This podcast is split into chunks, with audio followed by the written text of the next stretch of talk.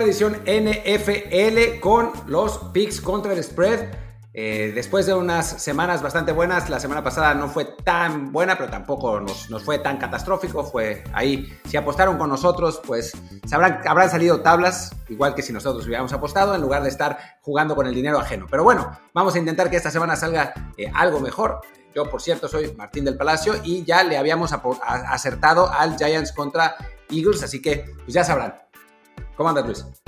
¿Qué tal? Yo soy Luis Herrera. Y sí, de hecho, a mí me fue muy bien en lo que fueron los, los picks, digamos, directos. Yo acerté 9 de 14. Martín se fue tablas ahí. Contra el spread, sí, la verdad igual me, fui 3-3. No, no fue tan buena semana. Ahí sí me, traicionó mi, mi, fe ciega en los pads. No debía hacerlo nunca más. Y claro, ahora que no confiar en ellos, van a cubrir. Pero bueno, eso lo vemos más adelante. Antes de comenzar con los picks, les recuerdo, por favor, si no lo han hecho ya, suscríbanse a este programa en cualquier plataforma en la que estamos, sea Apple Podcast, Google Podcast, Spotify, Stitcher, Himalaya, Castro, Overcast, iBox y muchísimas más. Y ahora sí, pues vamos a comenzar. Les recuerdo que en cada partido vamos a decir si el pick es, digamos, oficial o no en el término del spread. O sea, no, no es para que, o sea, contra el spread solamente hay algunos que podemos confiar, así que solo diremos, bueno, diremos todos, pero les indicaremos si, si cada pick es oficial para la cuenta de cada uno o no. Ya tenemos ambos el directo de Filadelfia, no nos animamos a apostar por el spread ahí porque lo veíamos cerrado y lo fue, así que hasta eso, miren, estuvo bien porque sí cubrió Nueva York en un partido que la verdad es que Filadelfia debió ganar por más. Pero bueno, Comencemos, Martín, ¿qué te parece con el partido de Cleveland que visita a Cincinnati? La línea es 3.5 a favor de Cleveland. Es un partido en Cincinnati que tendrá público, unos, unas 10.000 personas. Dos equipos que además ya se enfrentaron en la semana 2. Ganó en aquella ocasión Cleveland por 5 puntos. ¿Cómo la ves? Pues yo veo mejor a Cleveland. O sea, me parece que, bueno, la derrota contra Steelers sí es dolorosa y sí mostró algunos, algunos problemas. Eh, Baker Mayfield no jugó bien. Eh, se habla de que no se ha recuperado de la lesión, no, no ha participado en los entrenamientos eh, completamente, pero, pero me parece que eh, Cleveland es un equipo con, con, más talento, por más bien que se haya visto Joe Burrow. Y además una, una tendencia que se ha visto esta temporada es que contra equipos malos, digamos, no equipos no muy buenos, Cleveland se ha visto dominante y ha perdido contra los equipos contendientes. Me parece que Cincinnati califica como un equipo malo en este momento y creo que Cleveland va a ganar. Creo que Cleveland va a ganar y creo que Cleveland va a cubrir también. Eh, y creo que apostaría por eso. Te lo cuento como oficial. Yo también creo que Cleveland va a ganar, no, tengo mucha duda ahí. En términos del spread, uno pensaría que tras ganar por 5 la primera vez, aunque haya sido en casa, ahora ganar por 4 no sería tan complicado. la mayor duda es, sin duda, como dice Martín, es el coreback, es Baker Mayfield, que no está jugando bien, que ni siquiera es que esté, digamos, estancado en el nivel que tenía cuando era novato, no, es que cada vez está peor. Entonces, y eso le suma la lesión, ya hay muchos eh, digamos, susurros para que lo manden a la banca y juegue Case Keenum, que además conoce mejor la ofensiva de, Cleveland. Entonces, entonces, a corto plazo quizás sería incluso mejor para, para ellos jugar con Keenum, pero bueno, Baker Mayfield aún es su, su coreback de futuro en teoría, entonces siguen con él, aunque siga un poco lesionado. La única duda básicamente es él. Yo creo que en este caso, eh, Cleveland, su línea defensiva será suficiente para acosar todo el partido a Joe Burrow y por el lado del lado ofensivo, pues el ataque terrestre también debe lucir ante, ante Cincinnati, así que igual voy con Cleveland y también voy a que cubren el spread y me lo doy también como oficial para mí. Ambos apostamos a Cleveland. Perfecto, estamos hoy, salimos valientes. Vamos con Dallas contra Washington, otro Baba Bowl de la NFC este, como todos los partidos entre ellos. Ya vimos el primero entre Filadelfia y Gigantes y ahora es el partido en Washington y la línea es pick, es decir, los eh, bueno, Las Vegas ve el partido como si fuera eh, parejo.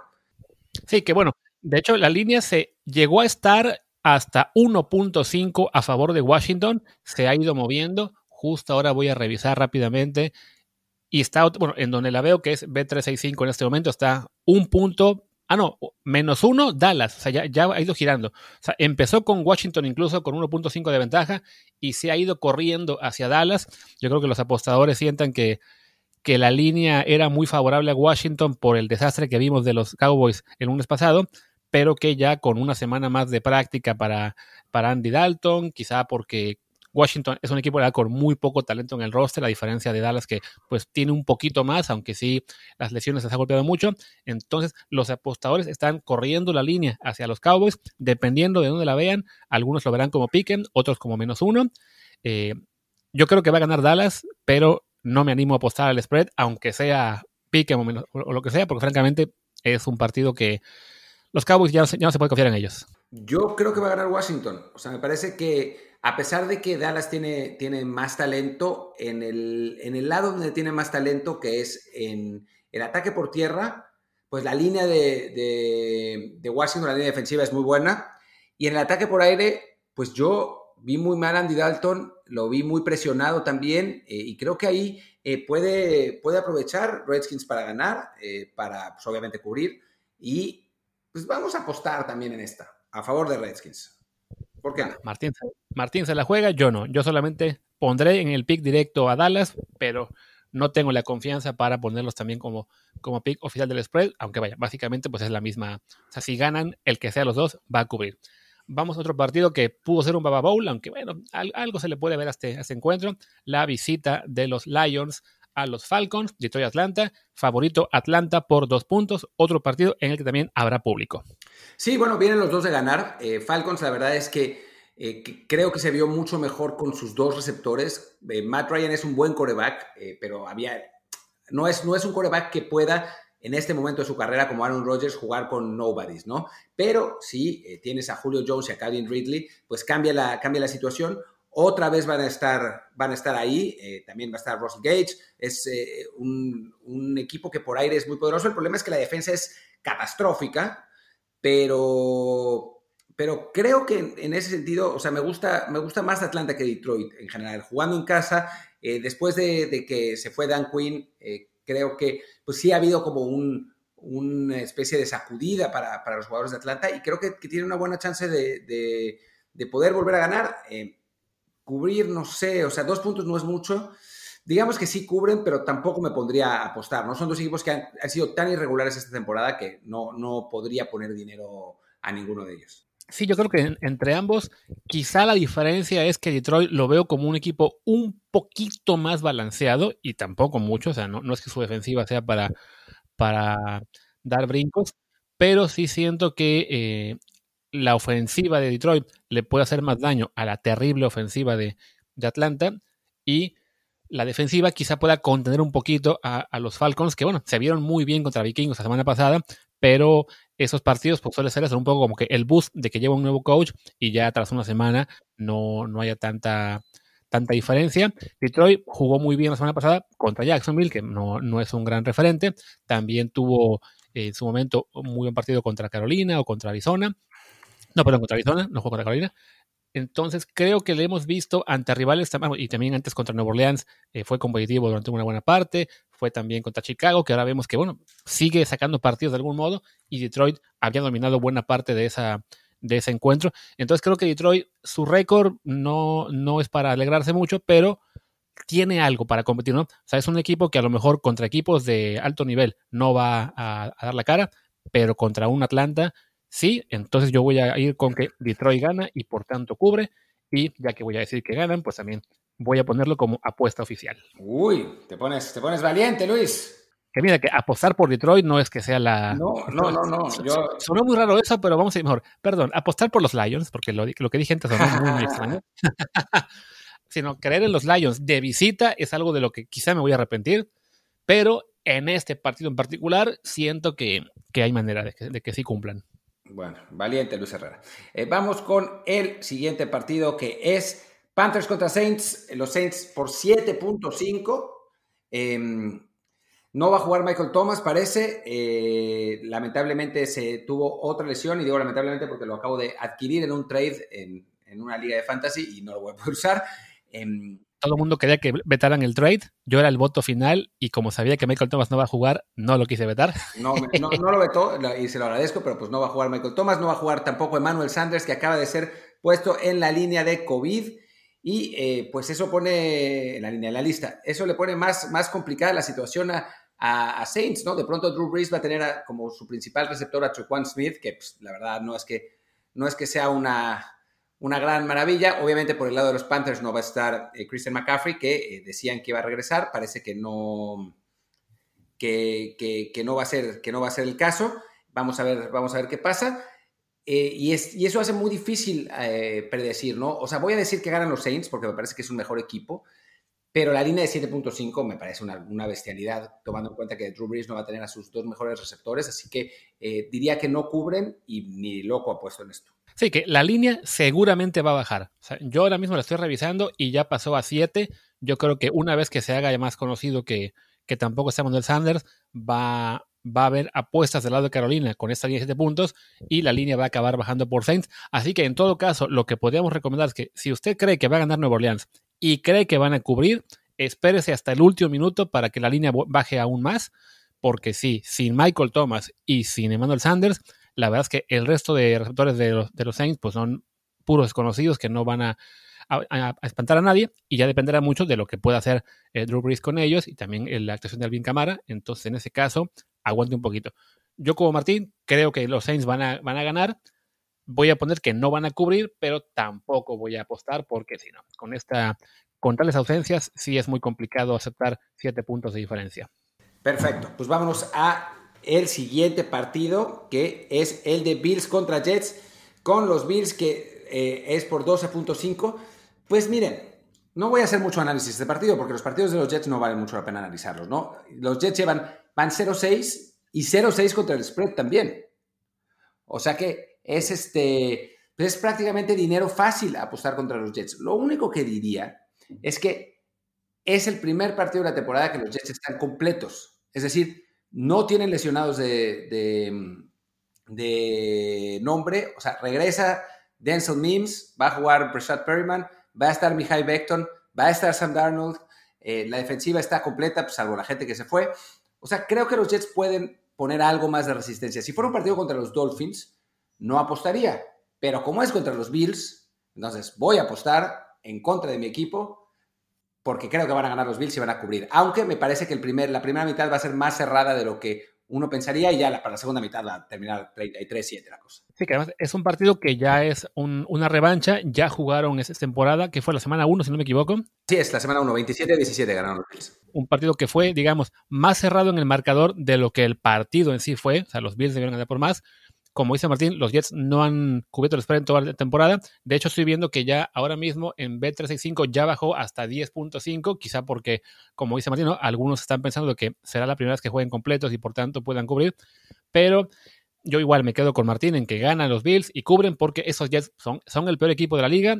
Adam Gates además es el peor coach de la liga y eso influye mucho. Creo que el equipo está realmente ya, digamos, desanimado, desmotivado, no tienen realmente ninguna razón para para echar el extra por Adam Gaze. Entonces, mientras, mientras las líneas sigan haciendo, digamos, abajo de 14 puntos, vale la pena irse con el equipo favorecido y ya. Tarde o temprano, evidentemente, los Jets van a cubrir alguna, pero por lo pronto, pues ya van seis en la que no lo logran, así que vamos con los Bills para victoria, para que cubran y también como pick oficial. Y vamos ahora entonces al partido de Green Bay.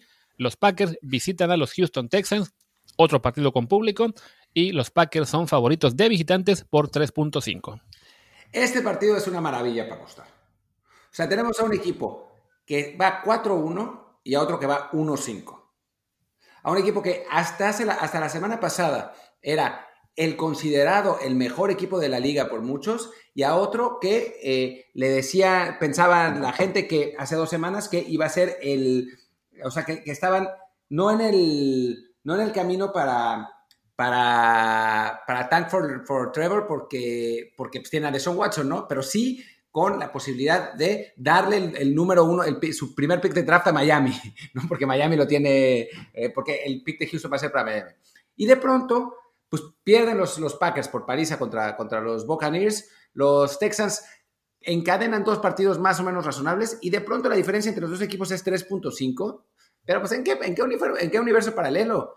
Recordemos que son 3.5 porque también en parte porque es en Houston y ojo al detalle muy importante porque no sabemos si por el lado de Green Bay va a estar David Bakhtiari, el tackle izquierdo, que es una, pieza vital de esa línea que protege a Aaron Rodgers. Evidentemente no es que Houston ahora mismo tenga una defensiva de mucho cuidado, pero por ahí se puede entender por qué el diferencial de puntos no es tan amplio como uno hubiera creído.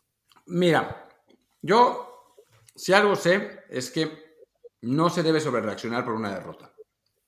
Y los Packers van a volver. Ya con Kansas City ya pasó y andaban lloriqueando que Kansas City no era el mejor equipo, no sé qué, no sé cuánto. Y de pronto volvieron a eh, los Chiefs a jugar como, como deberían, ganaron la semana pasada, viéndose dominantes, y creo que va a ser otra vez el caso por, con Packers. Así que apostaré a que cubren y que ganan. Yo también, de hecho. Ya, simplemente di el argumento por el cual cuidado con Green Bay. Ese, el tackle izquierdo suele ser una baja muy dolorosa, y pero de todos modos, el rival es Houston, y aunque sea en Texas, la verdad es que no, no veo forma de que Houston gane ese partido. Y 3.5, hay cierto peligro de que acabe siendo un partido de un solo gol de campo, pero bueno, vamos a confiar en que Green Bay saque una diferencia mayor. Y para cerrar el, el rol de partidos de, de, la mañana mexicana, de bueno, 12 del día, es la visita, aparte, el juego de la semana realmente más, más importante de todos, la visita de los Steelers a los Titans en Tennessee con una perdón, con una ventaja en el spread para Tennessee de 1.5. Es decir, un partido realmente muy, muy apretado. Este partido está bravísimo.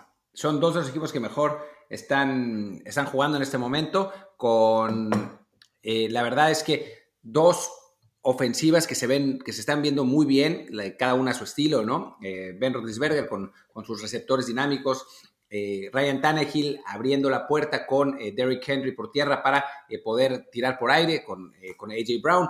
Es un partido que seguramente es el partido de la semana entre dos equipos que, que están muy bien y que es muy, muy complicado de predecir, ¿no? hay que ver si, si está lesionado David de Castro, el, el liniero de los, de los Steelers, que es muy importante.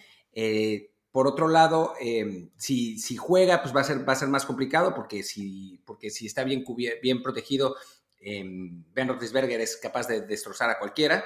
Entonces, no, no me atreveré a decir, yo creo que van a ganar los Tyrants, pero eh, pues ya, siga, como la línea es 1.5, creo que van a ganar los, los y van a cubrir, pero no, no apuesto en esto ni de, ni de loco.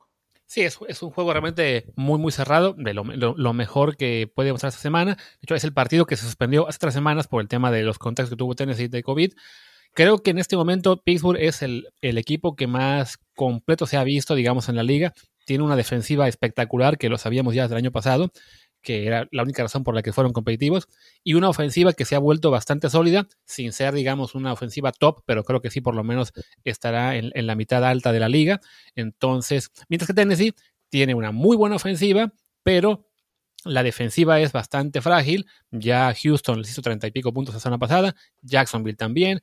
Entonces, ¿y cómo se llama? Y además, otro punto que mencionó Martín ahora, el tema de la, del dinero David de Castro, que, que puede, no, puede no jugar perdón, por, por Pittsburgh, Tennessee tiene ya garantizado que no va a jugar Tyler Lewan, el tackle izquierdo que se pierde el resto de temporada. Entonces ahí es para ver otro punto en el que eh, pues, en la línea se pueden perder muchos partidos. ¿no? En parte se explica por qué la semana pasada los Pats, en quienes confiábamos y iban a darse por 10, fueron un desastre. Y está ahí, ¿no? La línea, ¿no? Entonces creo que mientras Pittsburgh tiene la, la suerte de que David Castro quizá pueda jugar, Tennessee sabe que Lewan no, ya está perdido para el resto del año será una baja que se van a adaptar tarde o temprano, pero creo que no es tan sencillo hacerlo de un juego para otro. Entonces yo me voy con Pittsburgh, que gana.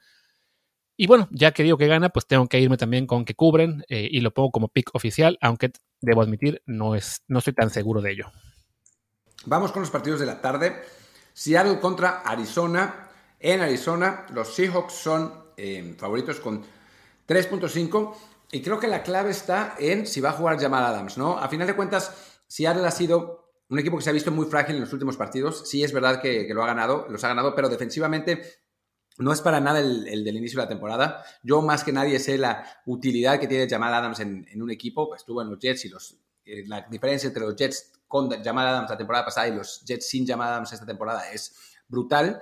Eh, me parece que puede marcar esa misma diferencia con Seattle, pero si, em, si no está, creo que Arizona tiene buena posibilidad de ganar este partido. O sea, creo que que Seattle no se ha visto, ha tenido mejores resultados de lo que se ha visto. Obviamente contra Russell Wilson es, difícil apostar, pero Arizona tiene un equipo pues bastante, bastante completo y bastante, eh, bastante sólido. No es el, no es la potencia que algunos pensaban. Kyler Murray no es el candidato MVP que algunos decían, pero son, son jugadores de, buen nivel y competentes. Eh, creo, que, creo que puede ser un partido, un partido interesante, un partido parejo. Yo diría que si Adams no juega, el favorito es, Arizona. O sea, no el favorito, creo que podría ganar Arizona. Si Adams juega, si Adams juega, me parece que sería Seattle. En consecuencia, partamos con que no juega y que, que gana Arizona, pero eh, no apostaría porque pues, no, no puedo, o sea, podría decirle si apuesto el, el sábado en la noche o el domingo en la mañana, pero por el momento no. Mal que bien, hay que señalar que eh, la, la, línea está hecha, digamos, pensando en que va a jugar. Por, en parte por eso está Seattle como favorito por 3 puntos, 3.5. Hay que también que recordar que este partido se movió, era un juego que iba a ser en la tarde y se movió al domingo por la noche. Va a ser ahora el partido que se juegue tarde porque se movió el de, el de Raiders a más temprano. Entonces, pues bueno, son ahí tres horas más de recuperación para Jamal Adams. Quizá con eso le alcance para Pero bueno, yo ah, yo estaba revisando lo que fueron, digamos, los, los comentarios de muchos eh, medios en Estados Unidos sobre este partido. Me llamó mucho la atención uno que hizo Michael Lombardi, un ex ejecutivo de la liga, muy conocido entre varios equipos, que aparte de los Pats, de los Browns, de varios más, eh, discípulo de Al Davis también, tiene ahora su podcast, y él señaló que, bueno, él hace sus números todas las, todas las semanas de cómo ordena los equipos, y dice que sus números le dicen que Arizona es el favorito, pero no se anima a, marcarlo como tal, porque contra Russell Wilson es, es muy complicado, ¿no? Pero bueno, es también un, es un tipo que, que, sabe bastante, que suele tenerle, eh, digamos, a más de la mitad de partidos por lo general, sobre todo cuando simplemente indica lo que dicen sus números. Entonces, por quien quiera apostar por Seattle, que tenga también ese, ese cuidado de que no es tan sencillo como, como podría pensarse. Una ventaja para Seattle es que ellos vienen del Bay, mientras que Arizona eh, jugó el lunes, entonces pues sí hay un tema de preparación muy diferente entre cada equipo. Yo por eso voy a poner a Seattle como favorito y que cubre, pero no ha puesto en el spread. Y ahora seguimos, seguimos en, eh, con el siguiente partido que es entre San Francisco y New England, partido que pues, es complicado también de predecir. Eh, los Pats se vieron realmente muy mal contra Denver. La falta de, toda su línea ofensiva fue, fue fundamental. También contra, con un equipo, con un coreback como Cam Newton, que depende tanto de ellos para poder encontrar eh, espacio para correr, pues se, vio muy afectado. Eh, a mí me quedó muy, muy grabada la última jugada del partido, que era cuarta y diez o algo así, eh, para que Nueva Inglaterra intentaba hacer una remontada. Denver mandó un blitz con siete, nadie los pudo parar, le entraron todos y Cam Newton tuvo que mandar un pase a cualquier parte y al final de cuentas perdieron los Pats. Ese fue un poco el común denominador del partido. Y la clave es en, en este partido, ¿no? Obviamente no, pues no es la defensiva de los, de los Niners de, de Nick Bosa, ¿no? Pero pues todavía está Javon Kinlo, todavía está Eric Armstead. Eh, es, es una, una defensiva que sin ser maravillosa, puede ser complicada y si los linieros de, los Patriotas no están, no están de regreso, pues le va a costar trabajo a, New England, ¿no? ¿Tú sabes eh, cómo está el, reporte de lesionados? De entrada, en la, línea, eh, ya, ya había dos bajas que eran lo que fue este, el centro David Andrews, que está en la lista de lesionados, todavía no va a regresar, y el caso de Chuck Mason, que lo habían mandado a la lista de COVID, entonces está todavía, es, digamos que la, duda sigue ahí, quizá para último momento se lo puedan activar, eh, y el tercer eh, ausente, perdón, era el tackle derecho, este, el Luminor, que se les lastimó durante el partido. Entonces, eso dejó a solo dos titulares en el partido, que además tuvieron que jugar en posiciones diferentes. Pero, más allá de que la línea, digamos, esté todavía muy parchada, creo que la diferencia para los Pats es que esta vez sí tendrán tiempo de preparación. Hablamos de que contra Denver jugaron tras dos semanas en las que habían practicado una vez en dos semanas enteras, que Cam Newton igual pues no había podido estar con el equipo por el tema del COVID. Entonces creo que la semana esta ya ha sido mucho más normal para los Pats.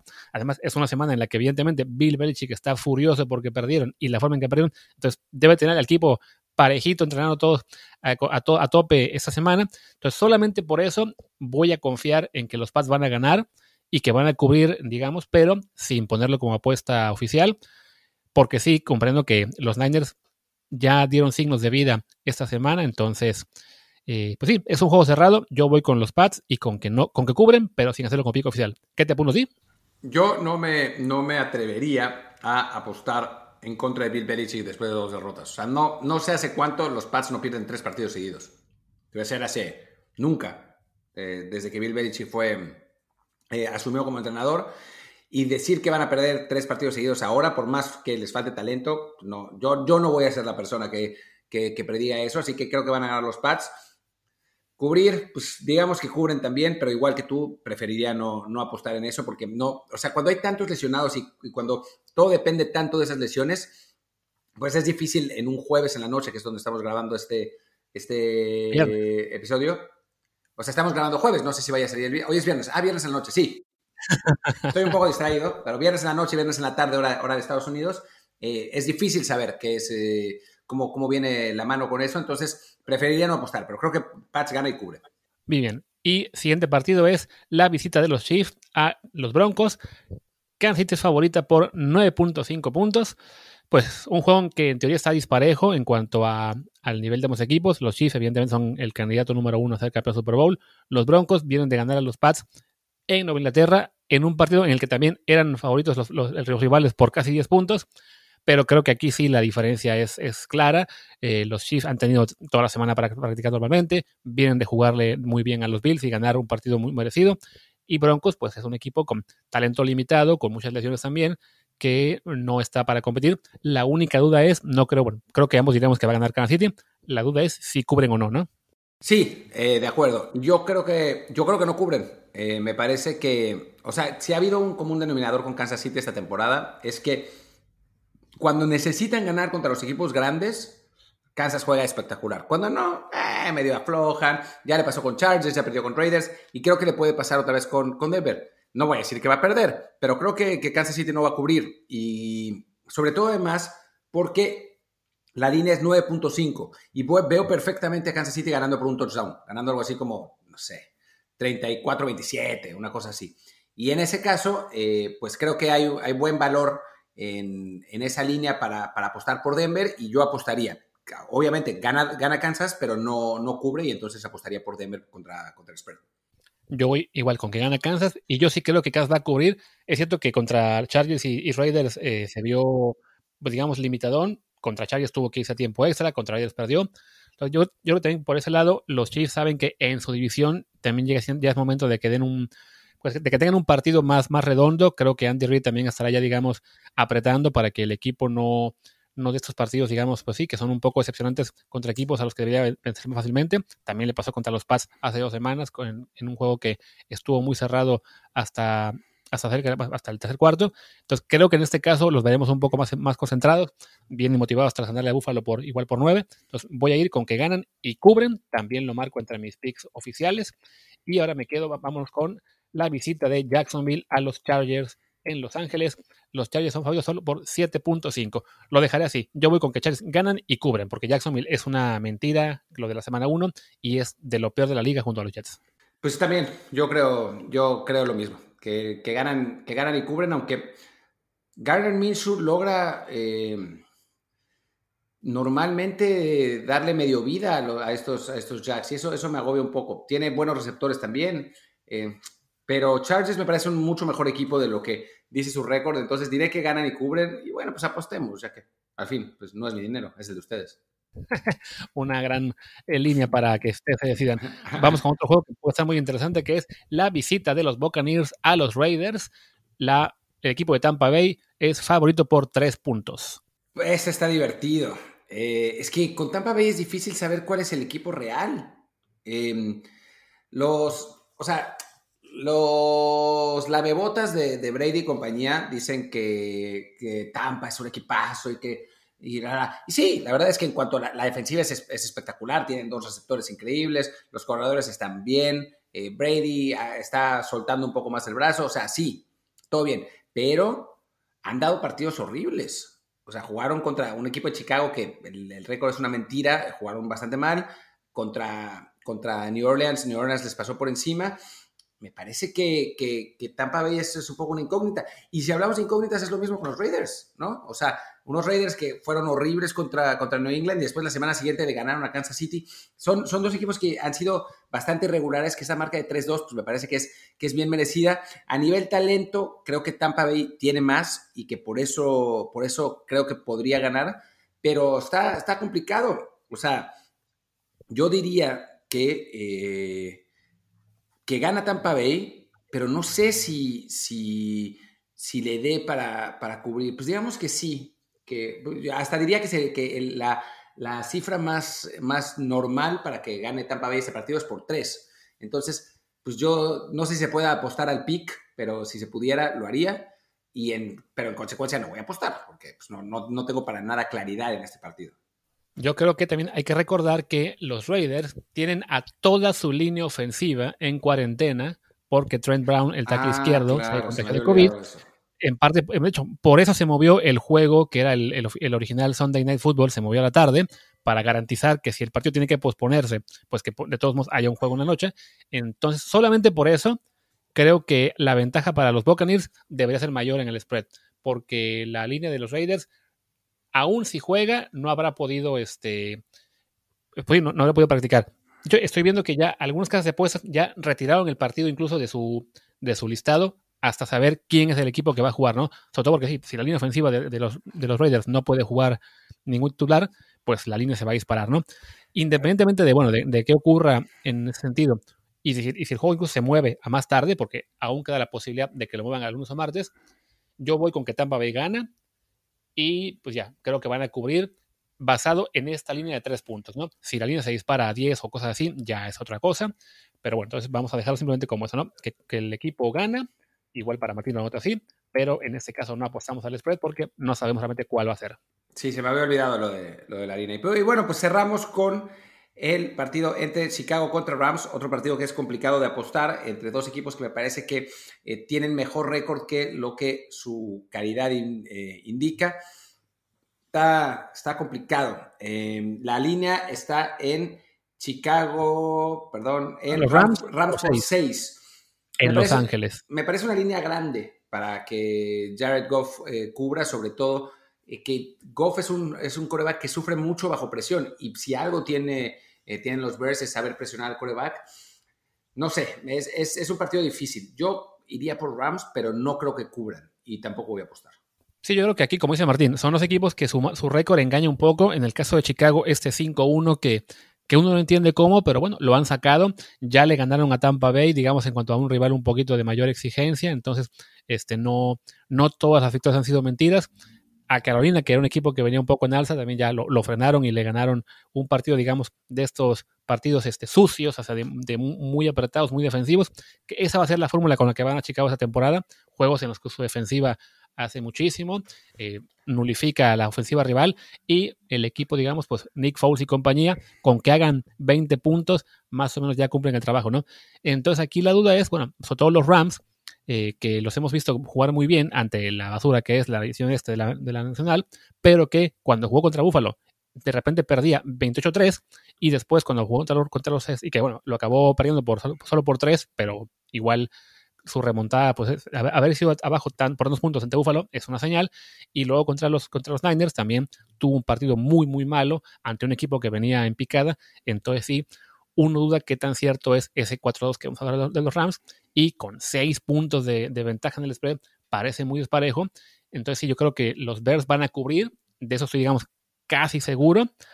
Y sí, me, pero me cuesta mucho decir quién va a ganar. Me voy a ir con, con, los, con los Bears, con Chicago, porque creo que va a ser este equipo al cual el calendario le permite tener un récord buenísimo todo el año, aunque no sea tan bueno como realmente, como, como, como el récord dice. Entonces, me voy con los Bears y puesto que cubren. Y apostaría que cubren. Perfecto. Pues ya está. En este caso, creo que nos animamos a más partidos que la semana pasada. Yo tengo pick oficial: los Browns, los Lions, los Bills, los Packers, los Steelers, los Chiefs, Chargers y Bears. Y Martín tiene como pick oficial contra el spread, insisto, los Browns, los Bills, Packers, Broncos, Chargers y nada más. Él se animó a menos partidos esta vez. Sí, sí, sí. Pues yo solo los que me dice mi corazón. Pues con eso acabamos esta emisión entre viernes y sábado de, de picks de la NFL. Igual el consejo para todos es que ya sea que estén escuchando esto en viernes por la noche o sábado por la mañana, aguántense a hacer sus, sus apuestas o sus quinielas hasta el último momento, sobre todo, sobre todo para saber, en el caso de jugadores de la línea ofensiva que están lesionados, si van a poder jugar o no, o si se mueve el partido de, de, de Las Vegas por el tema del COVID. O sea, siempre es mejor pues sí, escuchar a toda la gente que puedan para darse una idea de quién es el que puede ganar, pero espérense hasta el último momento posible para hacer su apuesta, porque sí, evidentemente, algunas líneas se ven muy, favorables ahora, pero si algún jugador al final no puede jugar, lo cambia todo, ¿no? Y dicho esto, pues ya, nos despedimos. Yo soy Luis Herrera, mi Twitter es arroba luisrha. Y yo soy Martín del Palacio, mi Twitter es arroba martindelp y el del podcast es desde el bar pod, desde el bar POD. Tengan un buen fin de semana, diviértanse en casa, no salgan de ahí, pero bueno, hagan una fiesta por Zoom y pasen a lo mejor posible. Chao. Muchas gracias, chao.